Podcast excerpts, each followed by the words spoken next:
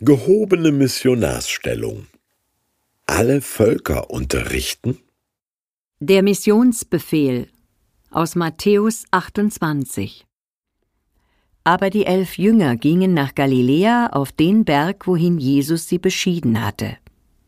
Und als sie ihn sahen, fielen sie vor ihm nieder, einige aber zweifelten. Und Jesus trat herzu, redete mit ihnen und sprach Mir ist gegeben alle Gewalt im Himmel und auf Erden. Darum gehet hin und lehret alle Völker, taufet sie auf den Namen des Vaters und des Sohnes und des Heiligen Geistes, und lehret sie halten alles, was ich euch befohlen habe.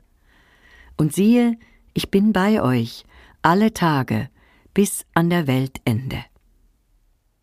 Auf einem Berg wird's was Wichtiges.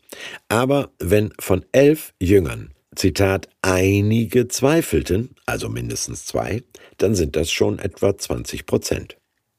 Jesus gibt auch den Halbgläubigen einen Missionsbefehl. Mission, das löst heutzutage Schnappatmung aus. Missionieren, aua. Moralapostel in der Fußgängerzone, Sektierer an der Haustür, Seelenmasseure auf Privatsendern nerven einfach nur. Mission, das waren doch die Kreuzzüge gegen Muslime, der Völkermord an den Inkas, die Kulturzerstörung indigener Völker, oder?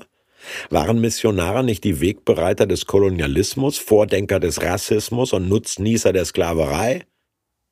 Vorgestern ja, leider.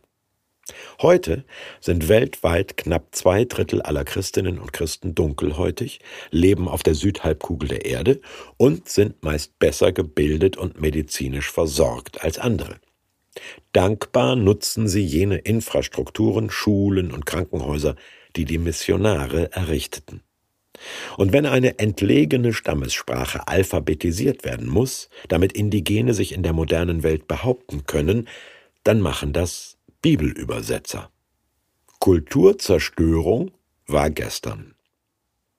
Lehret alle Völker preußische Tugenden? Nein, alles, was ich euch geboten habe. Und was Jesus alles geboten hat, wird von den meisten Religionen sehr geschätzt.